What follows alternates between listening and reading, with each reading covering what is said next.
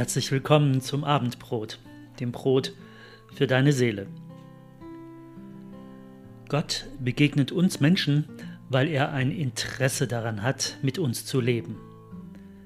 Er will uns für sich gewinnen, für ein Leben an seiner Seite. Und so verschieden wir Menschen sind, so verschieden sind auch die Zugänge, die wir zu Gott finden. Genauso verschieden sind aber auch die Wege, die Gott auf uns zugeht. Er begegnet uns Menschen auf sehr unterschiedliche Art und Weise. Und doch ist es immer der gleiche Gott, der uns Menschen begegnet, sodass wir immer den gleichen Gott kennenlernen, wenn auch von sehr unterschiedlichen Seiten. Das macht die Erfahrungen, die wir mit Gott machen, auch so wertvoll. Und deshalb lohnt es sich auch, wenn wir einander erzählen, wie wir Gott kennengelernt haben. Auch das haben wir im Abendbrot ja schon gemacht. Seit einigen Wochen aber hören wir auf die Gotteserfahrungen von Menschen und Personengruppen aus dem sogenannten Alten Testament. Das ist der erste Teil der Bibel. In viele Geschichten haben wir dabei bereits hineingeschaut. Angefangen bei Adam und Eva, bis hin zuletzt in die Geschichte von der Prostituierten Rahab, die Gott rettet, als ihre Stadt dem Erdboden gleichgemacht wird, dem Betrüger Achan, der sterben muss, weil er sich gegen Gottes Gebot stellt, oder der kleinen Stadt Ai, die sich überschätzt und meint, dem Gericht Gottes entkommen und ihn besiegen zu können. Den Gibeonitern droht dasselbe Schicksal wie Jericho und Ai auch. Wie Jericho und Ai auch waren die Gibeoniter im selben Kulturkreis. Dieselbe unmenschliche Kultur und dieselben unmenschlichen Götter wurden auch da verehrt. Gibeon war nicht anders als Jericho und Ai auch. Sie waren nicht einen Deut besser als die anderen. Eine Sache haben sie aber anders gemacht als die anderen beiden Städte. Sie haben sich nämlich die Geschichte von Israel angehört. Und zwar die ganze Geschichte. Von Mose, den Plagen in Ägypten, dem Übergang durchs Rote Meer und auch das Versprechen, dass Gott den Israeliten das Land Kanaan schenken wird. All das haben sie gehört. Das heißt aber für sie, wenn neue Leute in das Land kommen und in den Städten wohnen wollen, die bereits da sind, müssen die Leute, die alten Leute, die bereits in diesen Städten wohnen, den neuen Leuten Platz machen. Jericho und Ai sind jetzt Geschichte. Die Gibeoniter schauen auf ihre Landkarte und stellen fest, dass sie bald auch Geschichte sein werden. Es sei denn, sie unternehmen etwas. Zur ganzen Geschichte gehört nämlich auch, dass Israel nicht nur jeden besiegt, der sich ihnen in den Weg stellt, sondern dass sie auch Fremde in ihr Volk aufnehmen. Aktuell war das zum Beispiel Rahab und ihre große Familie. Die Gibeoniter loten also ihre Chancen aus. Untergehen wie Jericho, Ai, alle Königreiche östlich des Jordans und sogar das Imperium Ägypten – Bisher hat sich niemand gegen dieses Volk behaupten können. Oder sie gehen den Weg, den Einzelne auch gegangen sind. Sie ergeben sich Israel und werden womöglich Teil des Volkes. Entweder ergeben sie sich freiwillig oder sie gehen widerwillig unter. Wie können sie aus ihrem drohenden Untergang also das Beste machen? Sie können es versuchen mit der Wahrheit, wie es zum Beispiel Rahab getan hat. Oder sie können es mit Betrug versuchen, was im Volk Israel ja auch manchmal geklappt hat. Tatsächlich entscheiden sich die Gibeoniter für eine List. Sie entscheiden sich nicht für die Offenheit, für die Wahrheit, um am Leben zu bleiben. Und Tatsächlich fliegen sie auch nicht auf, sondern sie erreichen ihr Ziel. Sie bekommen nicht, was auch sie eigentlich verdient hätten. Fast scheint es so, als würde Gott sein Volk mit Blindheit schlagen, um die Gibeoniter zu retten. Auch wenn Israel vergaß, bei seinem Gott nachzufragen, wie sie mit den Gibeonitern umgehen sollen, er hätte ihnen doch sagen können, was Sache ist. Wir werden die Geschichte gleich noch hören. Irgendwie scheint dies aber die Vorgehensweise von Gott zu sein. Er betreibt immer einen großen Aufwand, um seine Gnade zu zeigen. Er liebt es einfach, gnädig zu sein. Egal, wer ihn sucht, egal wie ein Mensch ihn sucht, Gott lässt sich finden. Wer leben will, den lässt Gott nicht einfach so sterben. Gott lässt sich auf seine Menschen ein, auf die Ehrlichen wie auf die Schlitzohren.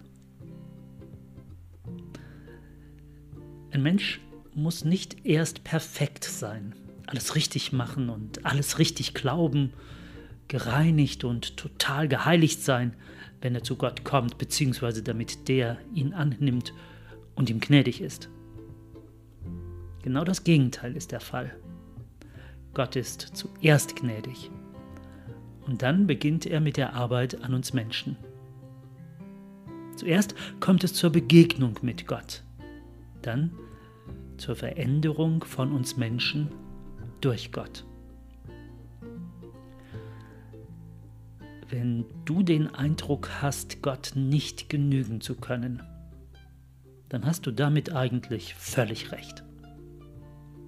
Begehe dann aber nicht den Fehler bei Gott, nicht anzuklopfen, sondern entscheide dich fürs genaue Gegenteil. Denn je unwürdiger du dir vorkommst, desto perfekter passt du zur Gnade Gottes. Die Gibeoniter kennen also die Geschichte Israels und ihres Gottes. Sie wollen aber nicht genauso untergehen wie Jericho und Ai, sondern sie wollen leben. Sie wollen irgendwie dem Gericht Gottes entfliehen. Und das nicht nur aus Angst vor dem Untergang, sondern auch aus Neugier. Denn dieser Gott Israels hat es ihnen angetan. Nicht nur seine Macht, mit der er allen anderen Königen den Garaus gemacht hat, sondern seinen Charakter, seine Persönlichkeit ist so beeindruckend für sie. Es ist so was ganz anderes wie das, was sie bisher gekannt und erlebt haben. Und da sie Gott eben noch nicht so gut kennen, versuchen sie es auf ihre Art und Weise. Irgendwie versuchen sie sich reinzumogeln. Sie schicken also einige Boten zu Israel in zerrissenen Kleidern und mit abgelaufenen Schuhen und abgemagerten Eseln, mit knurrigem Magen, trockenem Brot. Sie verkleiden sich, als wären sie schon tagelang unterwegs und gehen zu den Israeliten. Dort sagen sie, sie kämen aus einem fernen Land und hätten großes Interesse daran, mit diesem Volk einen Bund zu schließen. Sie wollen dem Volk Israel dienen. Die Israeliten untersuchen diese angeblich so weit gereisten Fremden sehr skeptisch und sehr kritisch und stellen fest, ja, die müssen wirklich von sehr weit wegkommen. Aber sie unterlassen es, ihren Gott danach zu fragen, was er von diesen Leuten hält. Und sie gehen diesen Bund mit den Gibeonitern ein. Sie versprechen ihnen das Leben und Frieden. Drei Tage später kommen die Israeliten nach Gibeon und finden dort dieselben Boten wie drei Tage zuvor auch vor. Die Sache fliegt auf. Die Gibeoniter haben die Israeliten betrogen.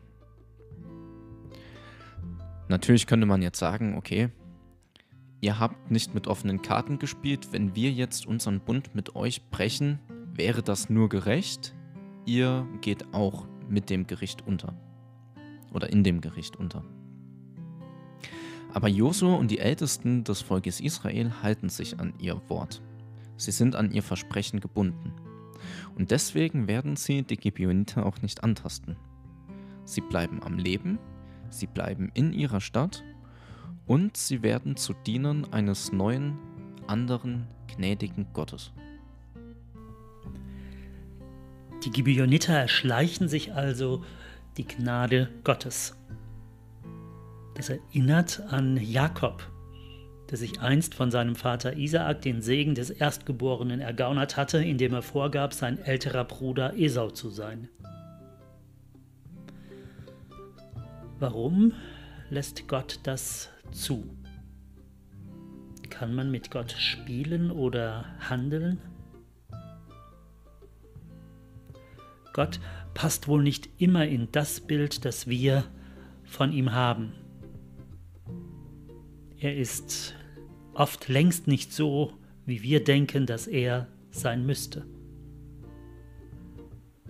Vielleicht sollen wir uns ja genau deshalb kein Bild von Gott machen, beziehungsweise ihn auf keinen Fall in einen unserer Rahmen oder Schubladen stecken, weil er da nirgends reinpasst. Gott ist immer noch mal ganz anders. Er ist größer, er ist komplexer, er ist umfassender und auf keinen Fall für uns immer auszurechnen. Wir können Gott nicht bestimmen. Wer könnte bei Gott schon etwas ausschließen? Okay, er wird bestimmt nie gegen seinen eigenen Willen oder gegen sein eigenes Wesen etwas tun. Aber wie oft tut er etwas, was uns Menschen gegen den Strich geht? Er tut etwas, was nicht in unser System passt. Eben weil er Gott ist. Aber vielleicht ist gerade ein solches, ein überraschendes, ein ganz anderes Handeln Gottes das Beste, was uns passieren kann. Vielleicht kommst du auch an der ein oder anderen Stelle in deinem Leben nicht zurecht mit dem, was Gott macht, wie er handelt oder wie er sich dir gegenüber verhält, was er sagt oder was er tut. Vielleicht hast du viel zu viele Fragezeichen aber ich kann dich beruhigen, die hat jeder von uns. Selbst der frömmste Mensch. Keiner von uns lernt jemals aus. Auch nicht der allerklügste Pastor. Wir lernen immer mehr von Gott, neue Facetten von Gott, Gott immer besser kennen.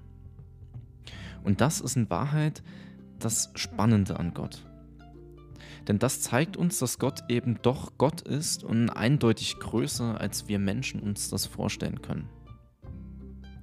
Wir werden Gott niemals ganz erfassen können.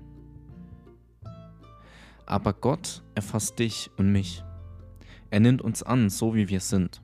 Und er fasst uns bei der Hand und lädt uns dazu ein, eben nicht ohne ihn durch dieses Leben zu gehen. Erlaube es Gott, groß zu sein. Erlaube es Gott, großzügig zu sein. Bis nächste Woche zum Abendbrot.